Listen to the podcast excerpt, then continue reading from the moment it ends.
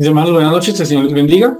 Le agradecemos a Dios porque ahora podemos continuar con esta parte del servicio en la que vamos a estudiar la palabra, esperando que el Espíritu Santo nos enseñe, que nos lleve a escudriñar, a meditar, a aprender y como ustedes lo saben, a poner esta palabra como parte de nuestras vidas, una fe viva, ¿cierto? Más para ello, mis hermanos, vamos a orar. Vamos a pedir al Señor que nos ayude en este tiempo de estudio que ahora comenzamos. Oramos. Señor bendito y Padre, buenas noches. Gracias, Señor Celestial, por lo que haces en nuestras vidas. Gracias, Señor Celestial, por esas cosas que recibimos con alegría, con anhelo, con ganas de que nos lleguen, Señor. Aquellas que fácilmente nos alegran. Gracias. Y gracias, Señor, por aquellas otras que nos resulta difícil de aceptar, que para nosotros son dificultad, tribulación, que son causa de angustia y de temor. Gracias Señor porque también en estas cosas obras tu voluntad. Y en todo caso, Señor bendito, tú haces lo que consideras mejor para nosotros, no porque nosotros seamos los importantes, sino porque te complaces en hacer tu voluntad y en bendecir a los tuyos. En obrar aquello que te glorifica, que te honra, Señor. Gracias. Porque nos amas, Señor Celestial. Porque nos instruyes, porque nos cuidas. Gracias, Señor, por ser nuestro Dios. Por la obra del Señor Jesucristo, en quien tuvimos perdón y reconciliación Colore tu Santo Espíritu en quien ahora podemos orar y anhelamos escuchar tu palabra bajo su guía en su enseñanza. Señor bendito, te pedimos que perdones nuestros pecados, nuestras ofensas, nuestra maldad en tu contra, Señor. Te rogamos que sigas obrando en nosotros, Señor, para que haya una verdadera confesión, un contristarnos, Señor celestial, en nuestras almas por fallarte un arrepentimiento verdadero, Señor. Te pedimos, Señor, también que ahora que vamos a leer tu palabra, seas tú quien nos la enseñe, quien nos instruya. Ayúdanos, Señor Celestial, para que tu palabra en nosotros haga lo que tú quieres. Y gracias, Señor bendito. Por ser nuestro Padre, quien siempre nos cuida, nos provee. Gracias, Santo. Oramos en el nombre del Señor Jesús. Amén. Mis hermanos, pues continuamos con nuestro estudio de 1 Corintios capítulo 13. Por favor, vayan ubicándose 1 Corintios capítulo 13. Recordarán ustedes, mis hermanos, eh, que en este pasaje de 1 Corintios capítulo 13 estamos viendo las características del amor verdadero. Y recordaron también ustedes que la vez pasada el Señor nos puso a considerar eh, este amor que no hace nada indebido, este amor que tiene que ver con honrar, con respetar, con hacer lo que se debe, eh, mm, amor que muestra la gracia que corresponde hacia el otro.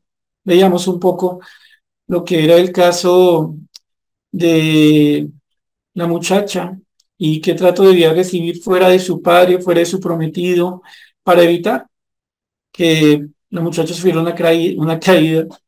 Si usted le suena un poco eh, eh, este tema que vimos hace 15 días, recordará que notamos aquí en esta porción que el Señor nos puso a estudiar cómo se hace lo que es necesario, lo que honra, lo que respeta, ¿cierto?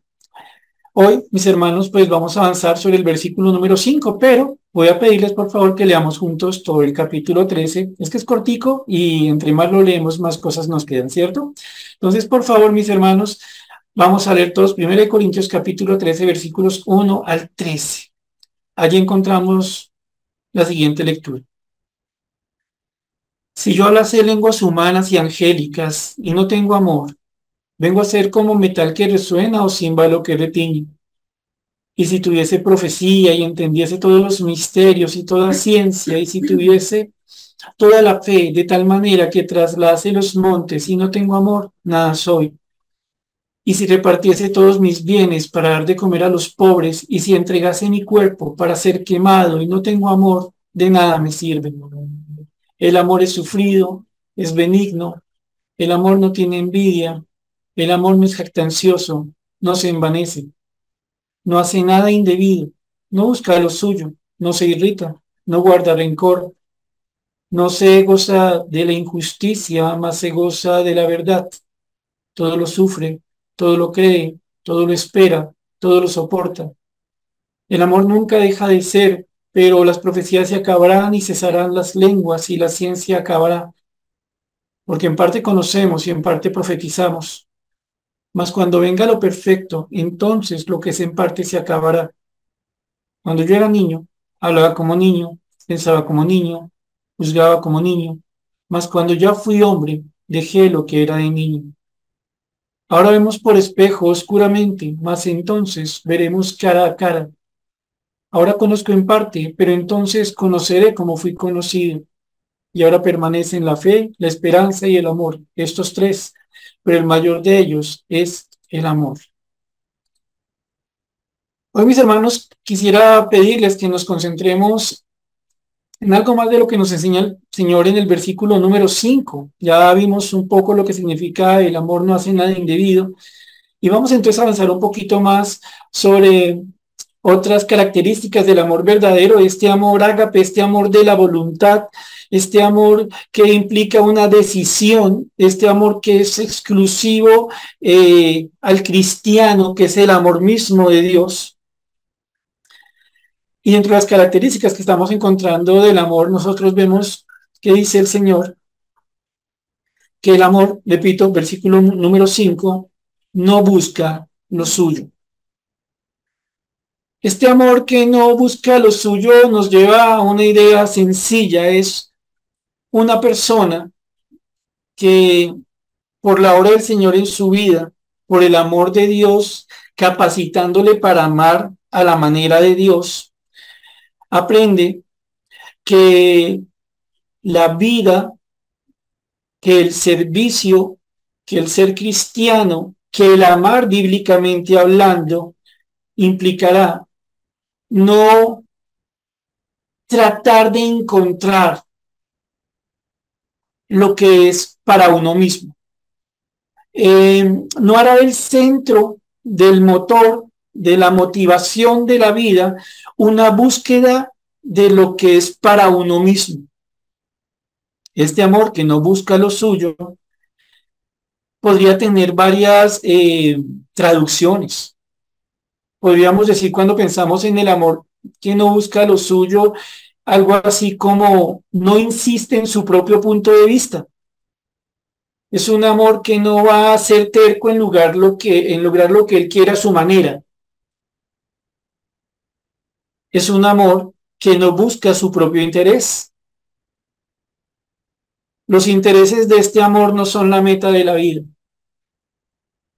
Y también nos lleva a la idea que es un amor que no reclama sus derechos.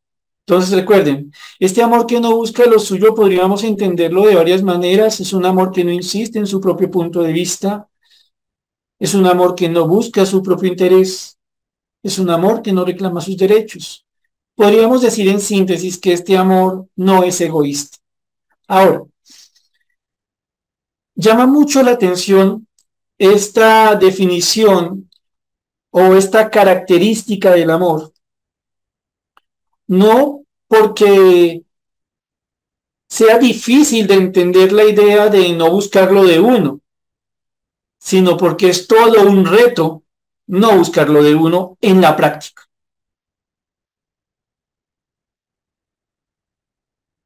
Es fácil enunciar un amor que no es egoísta, pero vivir un amor que no es egoísta o vivir amando para no ser egoísta, este es un reto grande.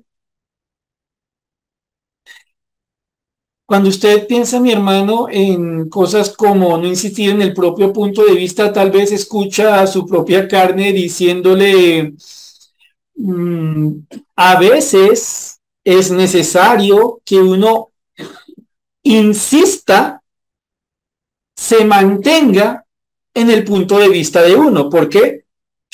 ¿Qué culpa tengo yo de tener la razón? Otras veces eh, la carne nos dirá, oiga, tiene que buscar su propio interés, entienda algo. Eh, nuestra sociedad eh, se rige por la ley de la selva. El fuerte se impone al débil, los intereses del fuerte se imponen sobre los del débil. Miren los sistemas económicos que conocemos. O de una forma un poco más colombiana, oiga, recuerde, si usted no busca su propio interés, pues usted va a ser como un bobito. Y recuerde, el vivo vive del bobo. O el amor no reclama sus derechos. Bueno, si yo no reclamo mis derechos, si yo no le exijo a otro lo que yo merezco, ¿quién lo va a reclamar por mí? Entonces, repito, la definición es fácil de pensar, hasta fácil de entender, pero pensar en que ustedes y yo, mis hermanos, tenemos eh, de parte del Señor en nosotros un amor que tiene estas características y que Dios nos capacita para vivir ese amor en este punto, no buscando lo nuestro, pues se convierte en algo que, que, se, que se estrella o contra lo que se estrella lo que nosotros vivimos diariamente. No obstante, mis hermanos, sigue siendo cierto que el amor debe ser así. Y tal vez lo que nosotros necesitamos no es que nos pongamos en este momento a explicar por qué el egoísmo es tan malo. Porque una vez más podríamos decir un montón de cosas contra el egoísmo y seguir siendo completamente egoístas. Porque es la forma en la que nacemos y se nos enseña a vivir. Por ende, el amor bíblico que no busca lo suyo es un amor que nosotros necesitamos aprender como desde ceros, que el Señor ya nos lo dio, que está en nosotros para amar a los demás y cuestionarnos con ello entonces, ¿cómo es Dios bendito que yo puedo ser una persona que no es egoísta, que no busca lo suyo propio? Y entonces, mis hermanos, yo les pido que nos vayamos un pasaje ahí en Filipenses capítulo 2, Filipenses capítulo 2. Movámonos por favor a Filipenses número 2. Vamos a intentar explicar algunas cosas desde otros pasajes que nos ayudan a entender un poco más la posición de Dios sobre este tema y la necesidad que nosotros tenemos de comprender las cosas a la manera de Dios. Y qué pasa cuando no lo entendemos de esta manera, porque repito, nadie tiene que convencernos de ser egoístas, lo sabemos ser, solo tenemos que ser los que buscan su propio punto de vista, los que anhelan por encima de todos sus intereses y los que son eh, especialistas en reclamar lo que merecen, sus derechos. No necesitamos explicar sobre el egoísmo, pero el Señor sí tiene que enseñarnos mucho contra el egoísmo, eh, o mejor dicho, contra ese amor que no es egoísta, que no busca lo suyo. Entonces, en Filipenses capítulo 2, versículos 3 y 4, Filipenses 2, 3, 4, ustedes y yo leemos algo. Recuerden, el Señor es escribiéndole a la iglesia en Filipo em, por medio del apóstol Pablo. Es una iglesia eh, a la que el Señor le va a hablar mucho de la unidad, y de la unidad que lleva al gozo, de la vida cristiana en gozo. Es una epístola en la que nosotros vamos a ver, no obstante eso, manifestaciones egoístas, unos que predican a Cristo por envidia, por contienda, que le quieren caer encima a Pablo, que está preso. Eh, y el Señor va en medio de esto a enseñar cosas importantísimas que tienen que ver, repito, con gozo, que tienen que ver con unidad y algo que los conecta como la humildad. Pero miren lo que dice Filipenses capítulo 2, versículos 3 y 4.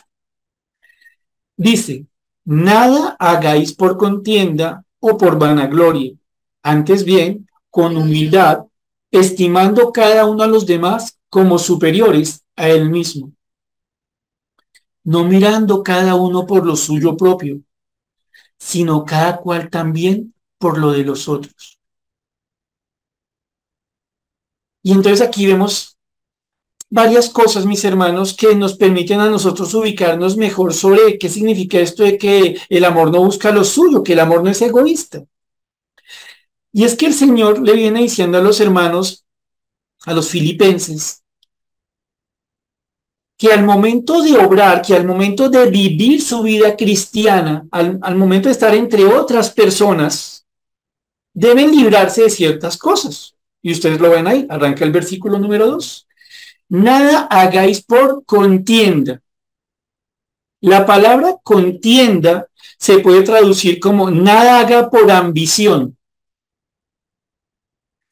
También se puede llevar a la idea de nada haga, nada haga buscando lo suyo propio. Y la idea es la siguiente.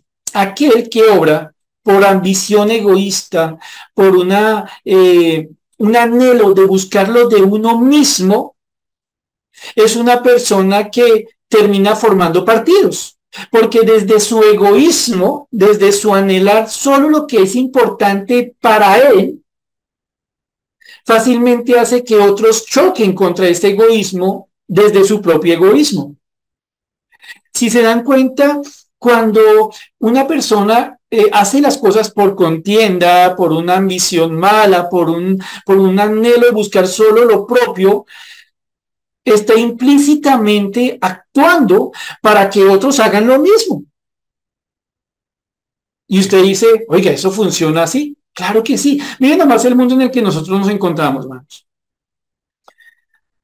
Se sorprende uno eh, cuando encontramos en la actualidad que las empresas por ahorrar dinero, deciden eh, buscar muchas estrategias para gastar menos y ganar más. Y dentro de las cosas que hacen las empresas o muchas empresas es de cortar personal. Y para recortar personal entonces buscan, por ejemplo, robotizar su producción.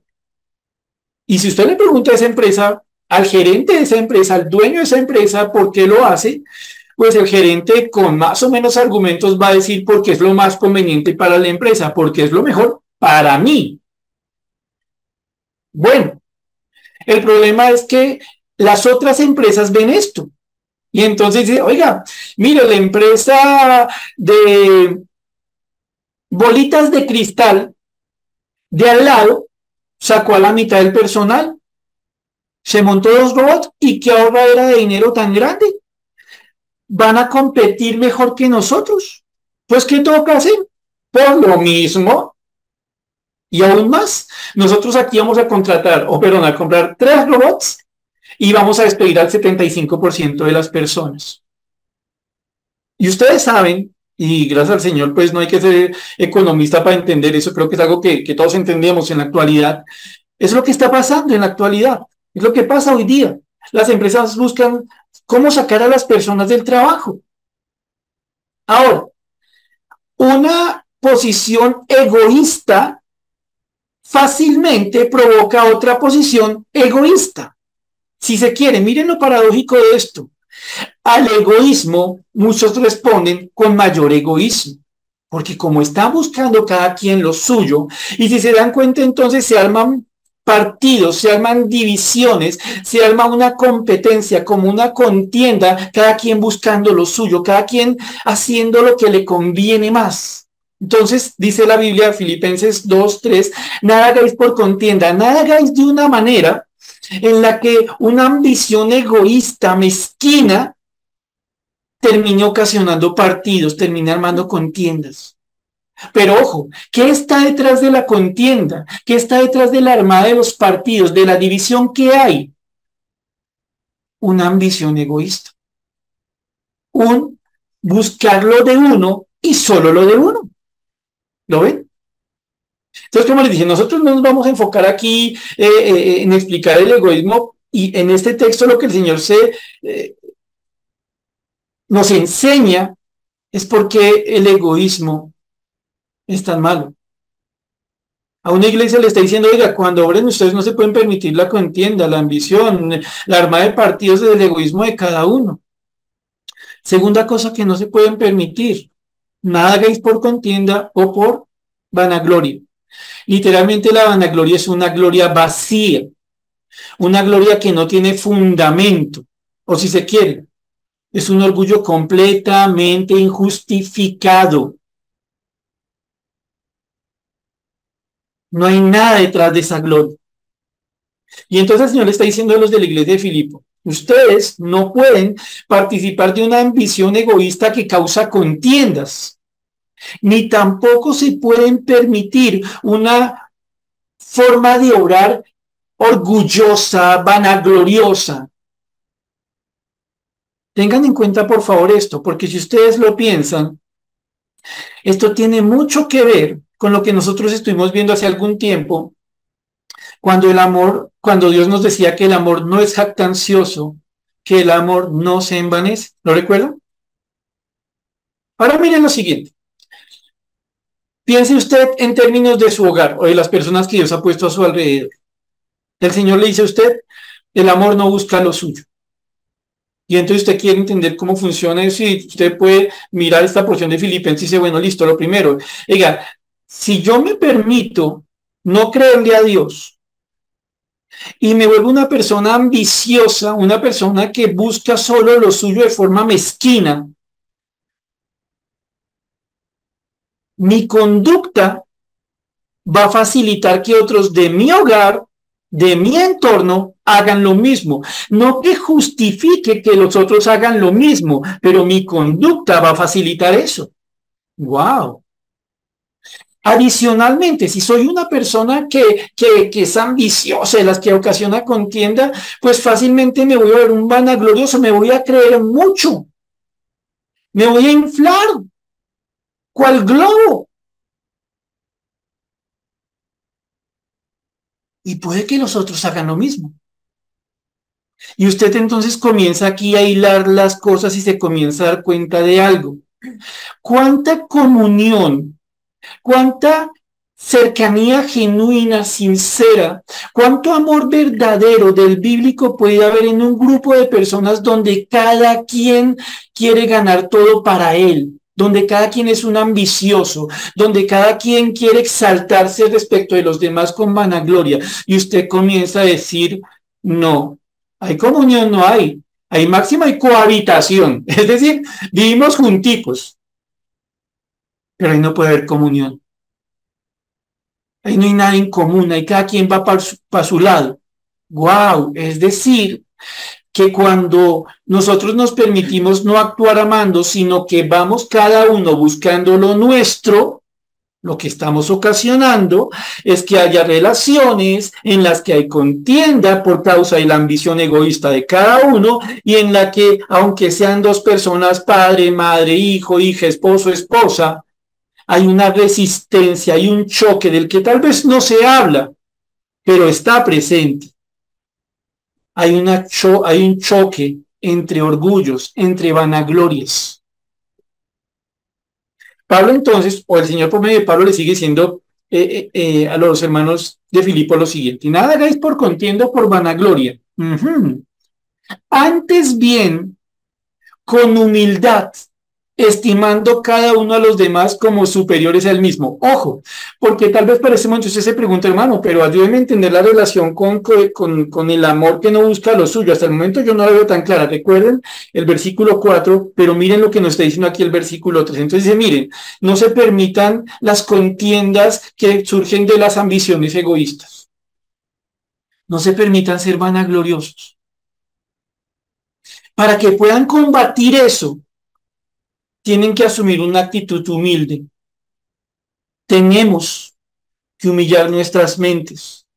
Tenemos que aprender a ser modestos. ¡Wow! Esto es completamente opuesto a la ambición del que genera contiendas. Recuerden, el ambicioso, el que solo busca lo suyo, genera pleitos. Pero uno que es humilde, uno que es modesto en su corazón, no está concentrado en su grandeza, es una persona humilde, es una persona modesta. ¿Cuál es el resultado de la, de la ambición? La vanagloria. ¿Cuál es el resultado de la humildad? Algo que una vez más lo digo, es muy difícil vivirlo, salvo que el Señor nos lleve a hacerlo. Esto no lo entiende este mundo en el que ustedes y yo vivimos. Esto es un asunto de cristianos de verdad, estimando cada uno a los demás como superiores al mismo. Wow. Piense lo siguiente. Si en el lugar donde usted se encuentra, sea la casa, sea el trabajo, cualquier entorno en que usted viva con otras personas, ya hay contienda producto de la ambición y ya hay vanaglorias chocando, usted lee este versículo y a usted le va a rechinar el alma. A usted esto le va a sonar como lo más loco que jamás ha existido. Porque en una relación enferma de contienda, de ambición, de vanagloria, parece que la única reacción sensata es ser tan contencioso y vanaglorioso como el otro, ¿no? Y el Señor dice, no, ¿saben algo? Eh, esto se trata con humildad, con modestia. Y esto se trata viendo a los demás como superiores a uno mismo.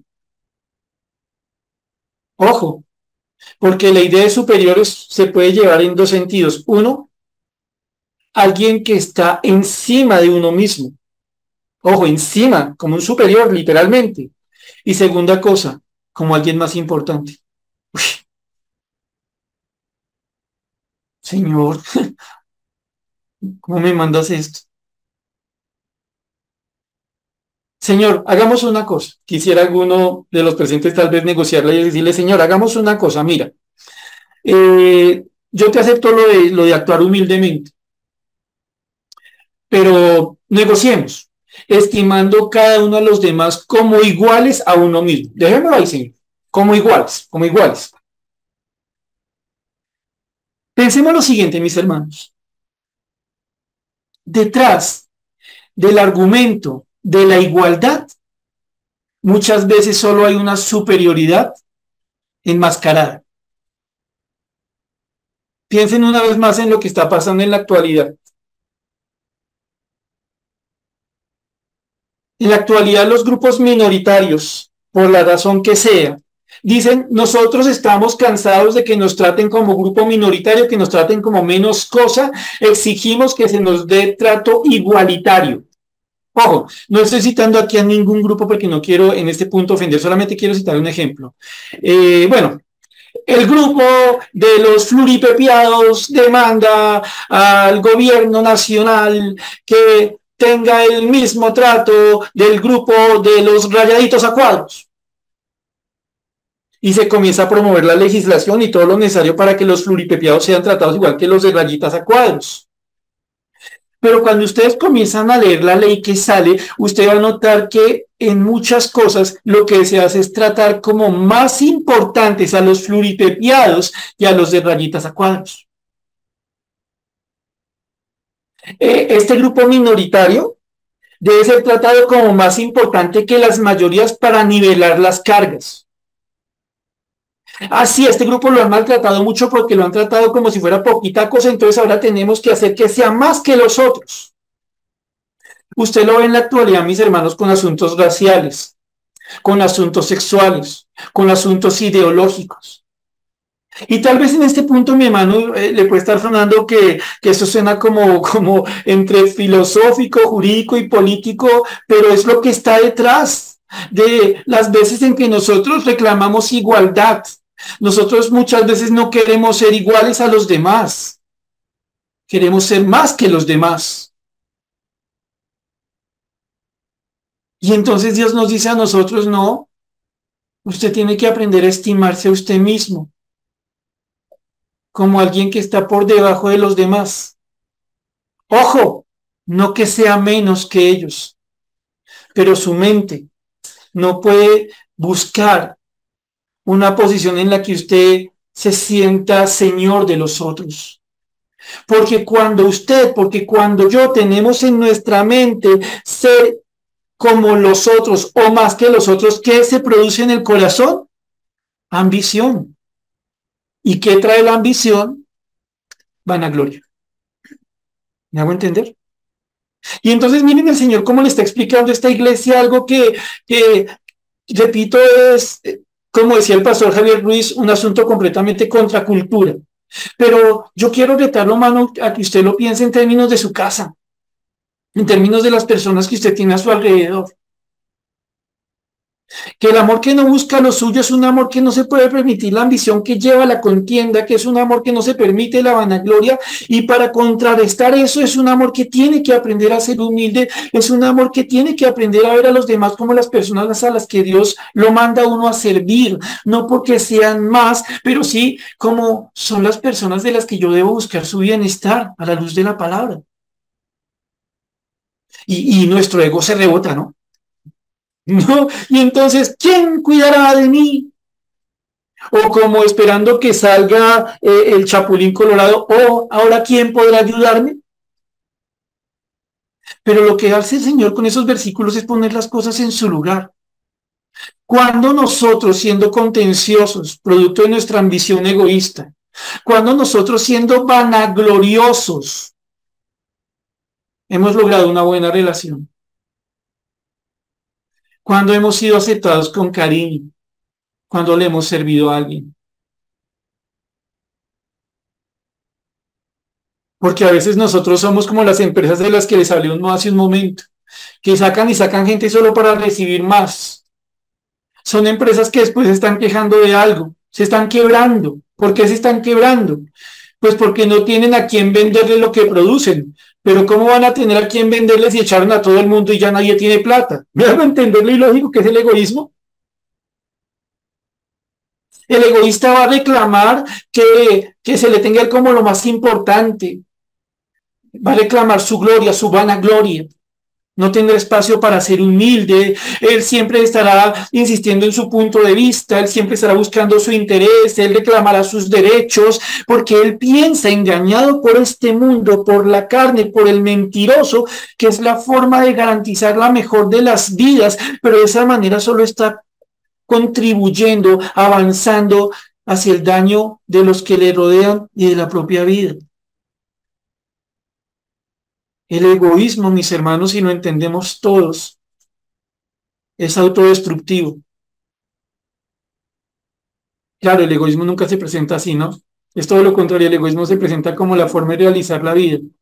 Pero Dios que sí conoce cómo es todo, nos dice, ¿sabe qué? Ustedes tienen que aprender a relacionarse con los demás en amor. Y no cualquier amor. Un amor que no busca lo suyo. Renuncia a ser ambicioso. Renuncia a ser vanaglorioso. Aprenda a ser humilde. Aprenda a servir a los demás como si usted estuviera bajo ellos para servirlos a ellos. Y entonces viene el versículo número cuatro. No mirando cada uno por lo suyo propio, sino cada cual también por lo de los otros. Y entonces, ustedes encuentran aquí algo bien, bien interesante y bonito. Porque el Señor dice, no mirando, significa deje de preocuparse por lo suyo propio solamente.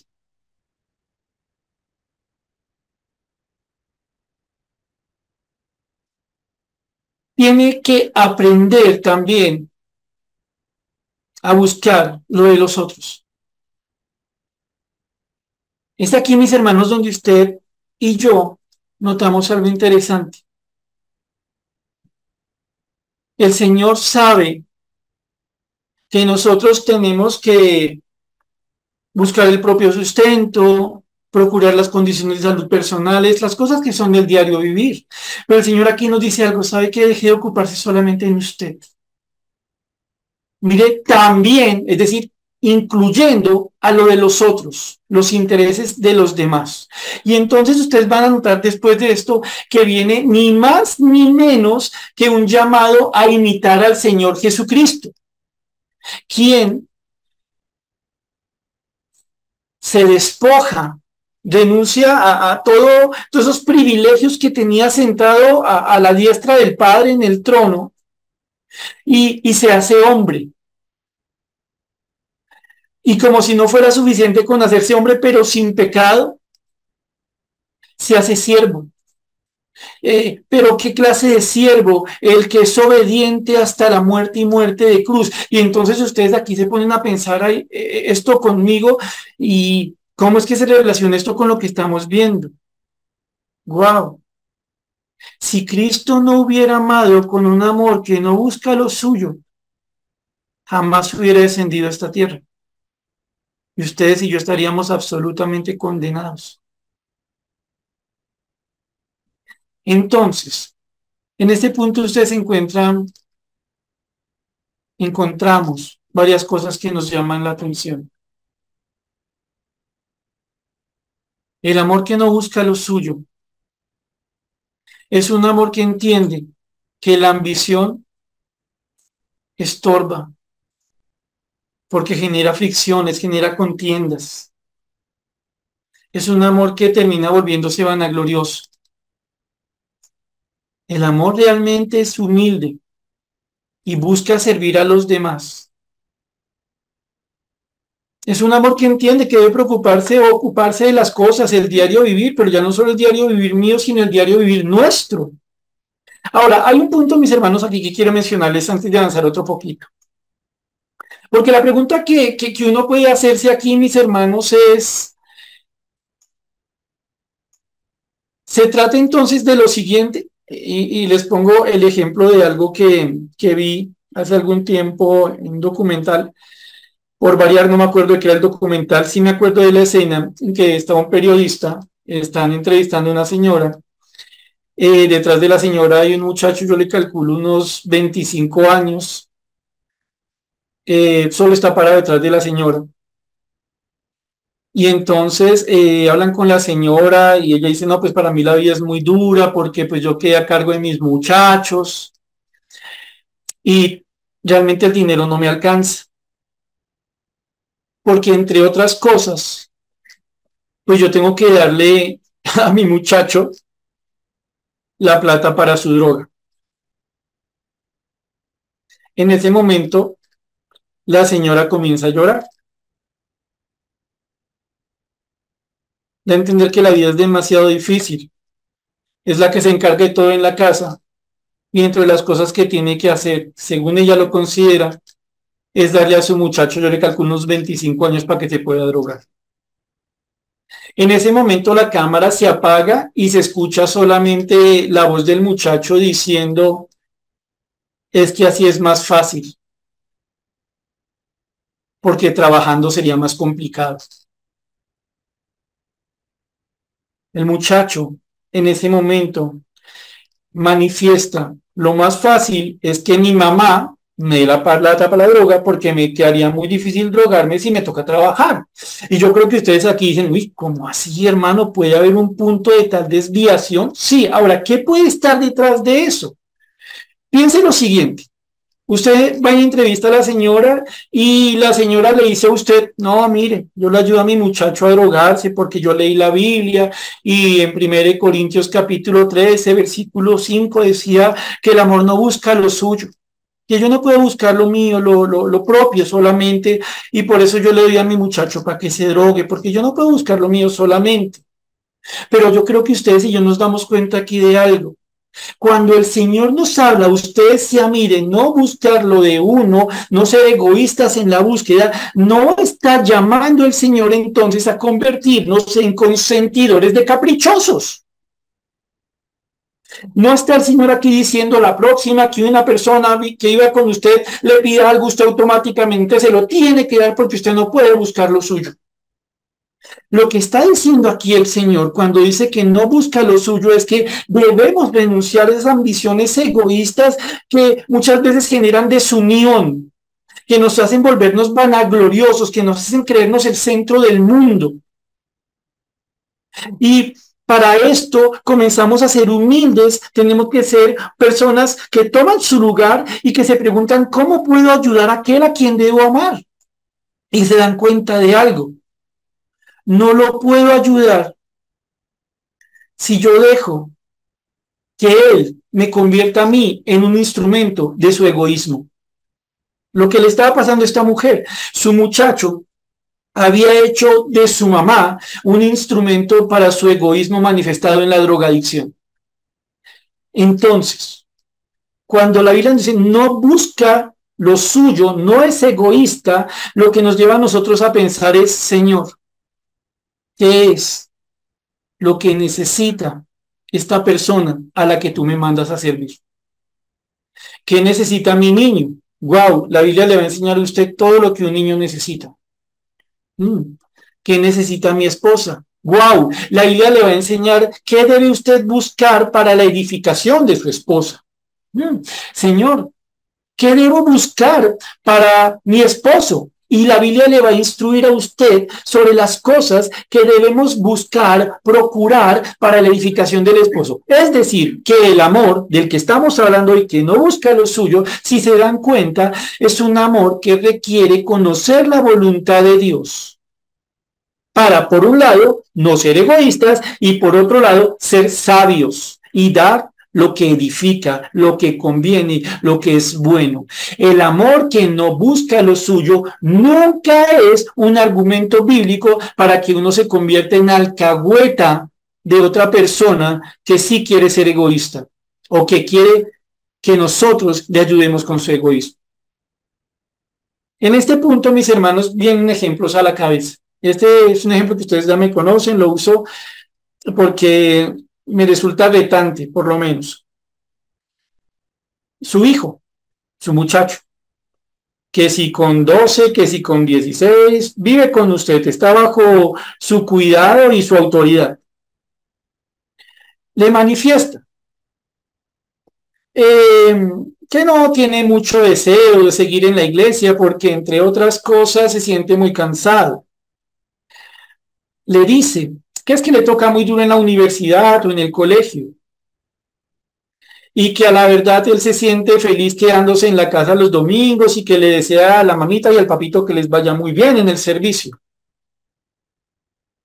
La mamá o el papá se ponen a pensar en el muchacho y se ponen a pensar qué debemos hacer.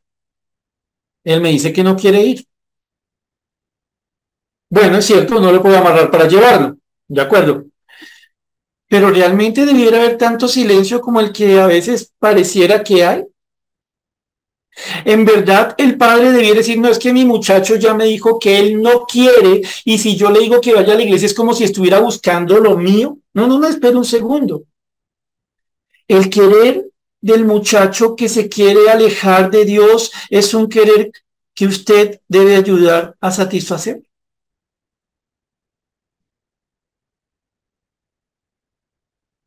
Es amor, bíblicamente hablando, decir, yo no busco lo mío, yo hago lo que Él quiera, Él verá qué pasa con su vida, Él verá qué hace con su relación con Dios, Él verá si se aleja, Él verá dónde llega.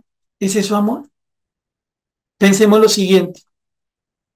Porque alguno aquí pudiera en ese momento sentirse un poco incómodo diciendo, hermano, pero es que ya tiene una edad en la que yo no me puedo meter en su vida. ¿Eso es cierto? Porque si usted se mete en la vida de él para el transporte, para la matrícula, para las fotocopias, para la alimentación, para de pronto alguna cosa que quiera hacer con los amigos, ¿por qué no debe usted intervenir estorbando el pecado que le quiere a ese muchacho apartar de Dios? ¿Porque lo ama? No, hermano, lo que pasa es que yo no quiero ser legalista. Eso no es un asunto de legalismo. Ese es un asunto de amar. ¿No tiene algo interesante para cerrar este punto? Porque nosotros muchas veces no ayudamos a una persona que vemos que está alejada de Dios. Nosotros decimos, no, es que yo no quiero forzar, yo no quiero imponerme, yo entiendo que la fe no se impone, no sería fe. Pero a veces, ¿saben qué pasa? ¿Qué está detrás de esto? A veces, a veces, cada quien tiene que consultar al Señor si este es el caso o no, que somos egoístas. No queremos que el otro opine de nosotros algo que no nos gustaría escuchar. No, yo no quiero que mi muchacho vaya a pensar que yo soy religiosa o religioso. No, yo no quiero que mi muchacho piense que yo le, me le puedo meter en su vida espiritual. ¿Se dan cuenta? No se está pensando en el muchacho, se está pensando en uno mismo y lo que él piensa de uno mismo. ¿Me hago entender?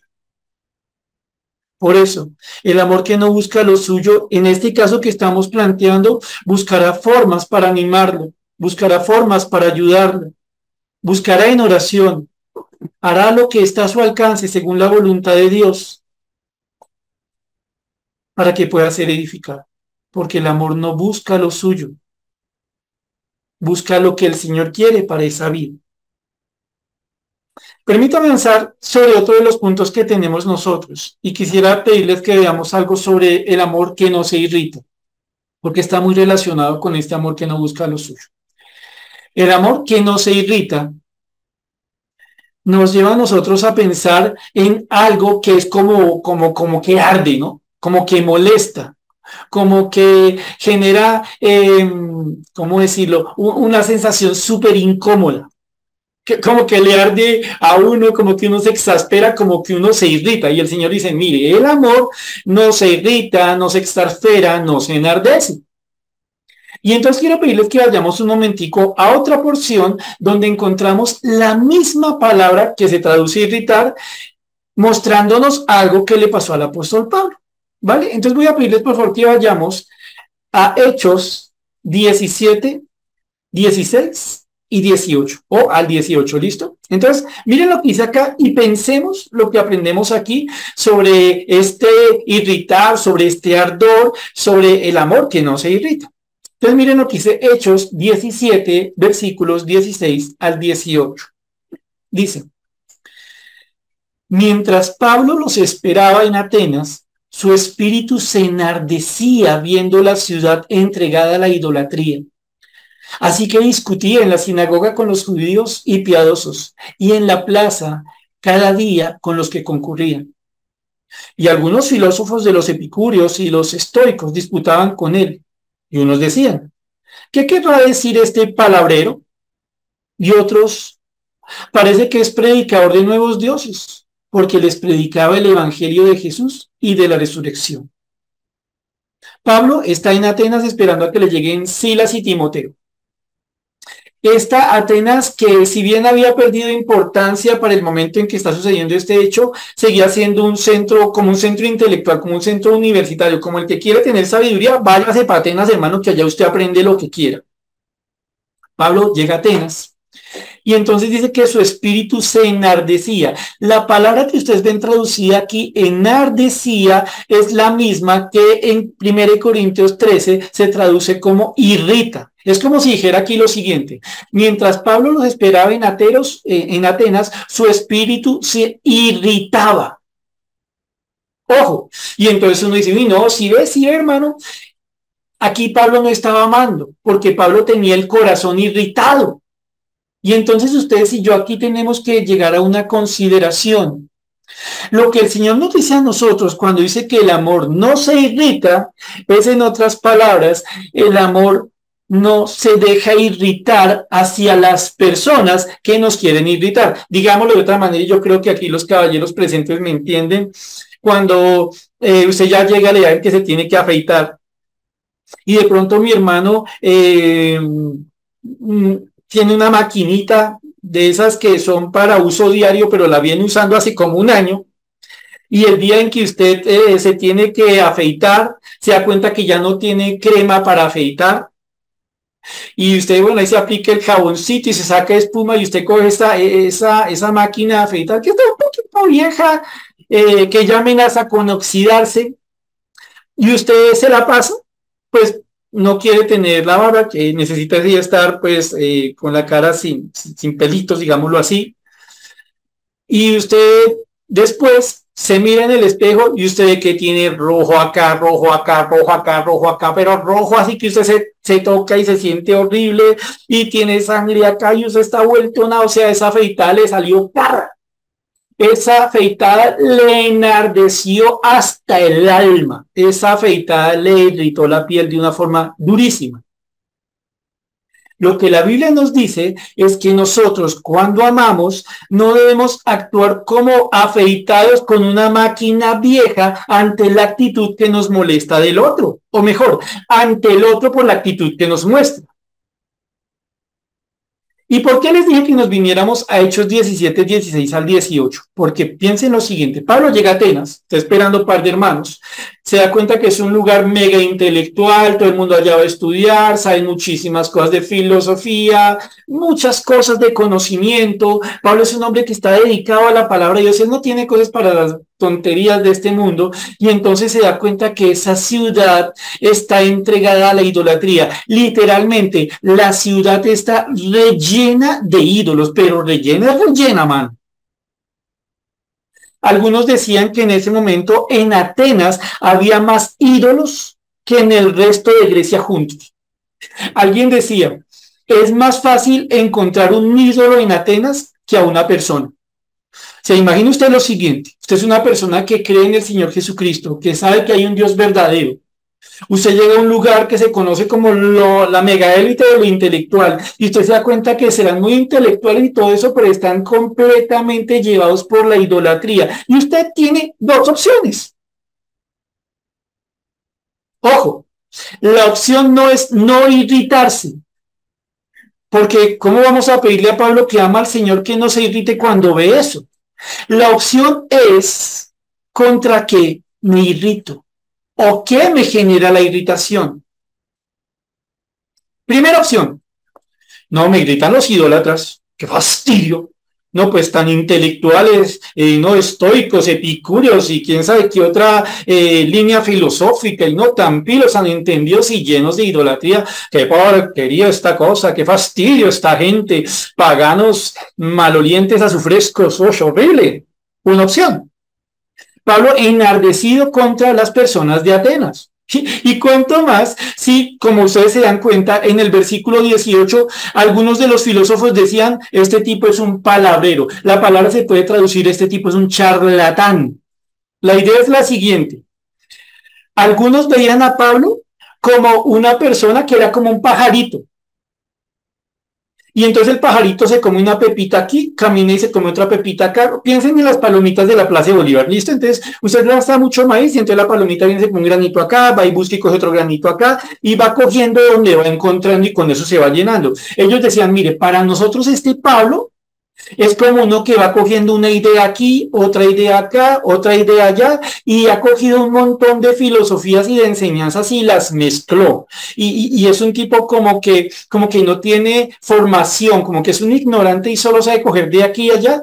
¿Y esto por qué lo decían? Porque como Pablo les predicó el Evangelio, ellos no les cabía esto en la cabeza. Entonces decían, no, este tipo no tiene ningún rigor académico, eso es una persona, parece un pájaro que come de aquí y de allá. No, este, esta persona es de muy poco, de muy poca estima intelectual, ¿sí? Ojo, a Pablo entonces lo trataron como a charlatán o pensaban que era un charlatán. Y vio que estas personas estaban completamente llevadas por idolatría. Entonces uno dice, no, pues claro, Pablo tiene que estar chocado con esta gente, está irritado con esta gente. Segunda opción, Pablo estaba irritado contra el pecado que estaba dominando estas personas que les hacía idólatras, que les volvía tan egocéntricos, tan orgullosos como para despreciar a alguien que les hablaba la palabra y llamar charlatán a uno que les venía a hablar de la verdad. ¿Cómo sabemos cuál de las dos cosas generó irritación en Pablo? ¿Las personas con sus pecados o el pecado que afectaba a las personas? Piense lo siguiente. Estoy en mi casa con mi esposo, con mi esposa, con mis muchachos, el Señor me dice, el amor no se irrita, pero me sacan unos pieronones. Señor, ¿qué es lo que me debe molestar? ¿Mi muchacho? ¿Mi muchacha? ¿Mi esposa? ¿Mi esposo? ¿O el pecado que por medio de ellos se manifiesta y que les está dañando la vida, que les afecta su relación contigo? ¿Qué me debe irritar? Pues miren cómo este texto nos muestra qué es lo que irrita un corazón que ama. De nuevo les voy a leer versículos 16, 17, 18 lo leemos rápido y hago una mención puntual antes de terminar. Mientras Pablo los esperaba en Atenas, su espíritu se enardecía viendo la ciudad entregada a la idolatría. Así que cogió a palazos a los atenienses. Pues no, Así que discutí en la sinagoga con los judíos y piadosos y en la plaza cada día con los que concurrían. Cuando usa la palabra aquí discutir significa que Pablo presentó todos los argumentos que tenía que presentar para hacerse entender. ¿En qué lugar? En el lugar donde la gente se reunía, en la agora, en la plaza de Atenas. Pablo ve el pecado. Pablo ve lo que ofende a Dios. Pablo sabe que está muy mal. Toma una decisión. Él está irritado, justamente irritado. Le enardece el corazón. Toma una decisión. No es odiar a los atenienses. ¿Qué hace? Presenta palabra. ¿Qué palabra? Miren lo que dice el 18.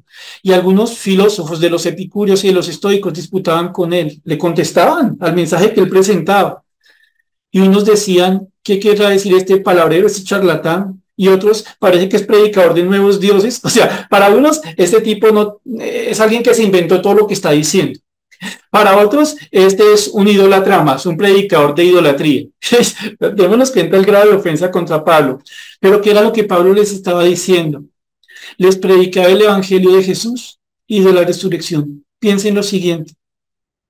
Si Pablo hubiera estado irritado contra las personas, si hubiera llegado a molestarse profundamente, si le ardía el alma contra las personas de Atenas, no les dice nada. Se va de Atenas.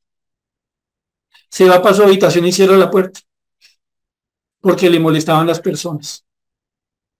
Pero como Pablo se da cuenta que lo que hay aquí en el fondo es un problema de pecado, Pablo ataca el pecado de la idolatría con el Evangelio de Jesús. ¿Lo ven? Entonces, redondeando para terminar.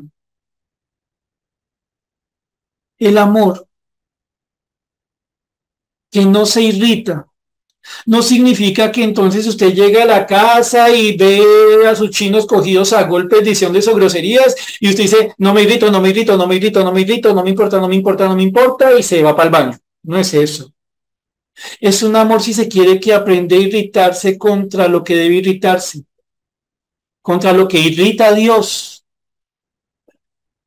a la vez que aprende a amar a aquellos. Aquellas personas que hacen esto, piensen lo siguiente. Cuando muchas veces nosotros tenemos un problema en la casa, el problema obedece a que hicieron algo que no nos gusta. Y si somos más bíblicos, es algo que no le gusta a Dios. Y el Señor nunca nos ha dicho a nosotros que acabe con la persona, sino que ayudemos a la persona para que aquello que ofende a Dios se vaya, para que haya arrepentimiento, para que haya un apartarse. Noten algo entonces. El amor que no se irrita es un amor que sabe diferenciar entre la persona y el pecado de la persona. No alcahuetea, Busca lo de Dios. Busca lo que es bueno para esa persona. Le genera molestia ver lo que la persona hizo, dijo, lo que sea. Pero entiende, el problema es el pecado. Lo que necesita es la palabra. Lo que debo hacer aquí es amar a la persona, no irritándome contra ella, no enardeciéndome contra ella, sino amándola y ayudándola contra aquellas cosas que sí irritan el alma, como el pecado. Porque es importante esto, mis hermanos, y como les dije, estamos cerrando. Creo yo que muchas veces entramos en peleas en la casa o en diferentes lugares porque nos irrita algo que pasó y algo que está mal. Pero en vez de confrontar, de vivir o, enfrentarnos bíblicamente contra el pecado, nos agarramos contra el pecador. Y no logramos nada. Renunciamos a amar para vengarnos. Renunciamos a amar para imponernos. Y noten entonces cómo aquí se une el no busca lo suyo con no se irrita. En otras, en otras palabras, cuando usted ve algo que está mal, no se vaya contra el que lo hizo, sino ayúdelo para que eso sea corregido según la palabra de Dios. No lo haga a su manera, no busque lo suyo, hágalo a la manera de Dios. Porque si nosotros decidimos amar, no buscando lo nuestro y no irritándonos, lo que estamos haciendo en últimas es lo más sabio que puede hacer una persona en un lugar donde tiene otro pecador al lado. Recordemos una cosa, mis hermanos, este amor del que el Señor nos viene hablando a nosotros es un amor que solo es posible en el Señor. Es un amor que no se puede vivir sin la palabra, es un amor que no se puede vivir sin la obra del Espíritu Santo. Recordemos que cuando nosotros estamos renunciando a amar a la, manera que Dios nos manda, estamos amando mal. Estamos hablando, amando con ambición, con vanagloria. Estamos amando de una forma en que cada quien busca lo suyo y cada quien va para su lado, pues que hablamos de comunión. Cuando nosotros denunciamos amar como Dios nos lo manda y nos dejamos irritar contra la persona y casi que odiamos a la persona, no la vamos a querer ayudar. Y recordemos algo, también somos pecadores. Y si nosotros no queremos ayudar, casi se escucha una pregunta, porque esa persona debiera ayudarnos a nosotros. Entonces, como les dije, este amor del que hemos hablado hoy es un amor que tiene todo sentido contra el egoísmo. Y lo que no tiene sentido es el egoísmo. Que el Señor nos ayude, mis hermanos, nos siga guiando para que podamos, para que comencemos, si es del caso, a amar de esta manera en que no buscamos lo nuestro, en que no nos irritamos, sino que buscamos lo de Dios y nos aprendemos a irritar contra lo que es correcto según la palabra de Dios. Terminamos en oración. Padre Santo y bendito Dios, te damos gracias por la bendición que hemos tenido esta noche de estudiar tu palabra. Te damos gracias, Señor, porque nos sigues enseñando que este amor tuyo, Dios bendito, es un amor que solo tú nos puedes ayudar a vivir. Ya lo derramaste en nuestras vidas. Lo podemos hacer, podemos amar. Pero hay cosas que se oponen en nosotros. Y una de esas cosas, Señor, es el egoísmo. Algo en lo que se nos formó, que es natural, Señor Celestial, al hombre caído. Nosotros queremos, Señor bendito, aprender a amar de forma en que renunciemos a las ambiciones egoístas, de manera que nosotros, Dios Todopoderoso, renunciemos a autoexaltarnos, a la vanagloria, y aprendamos a ser humildes y a comprender que cuando nos pones a vivir con otras personas es para poderlas servir como una forma de servirte a ti. Que nosotros, Señor bendito, tenemos que aprender que hay cosas que no nos van a gustar de los otros. Pero cuando no nos gusten, no debemos intentar acabar al otro, sino ver bíblicamente qué dice sobre eso y cómo podemos ayudar. Ayúdanos, Señor, para que este amor que no busca lo suyo y que no se irrita, sea parte, Señor, de nuestras vidas, de nuestra relación con los otros. Y gracias, Señor, porque este amor es el que tú nos sigues mostrando cada día. Oramos a ti, Señor, dando gracias en el nombre del Señor Jesús. Amén.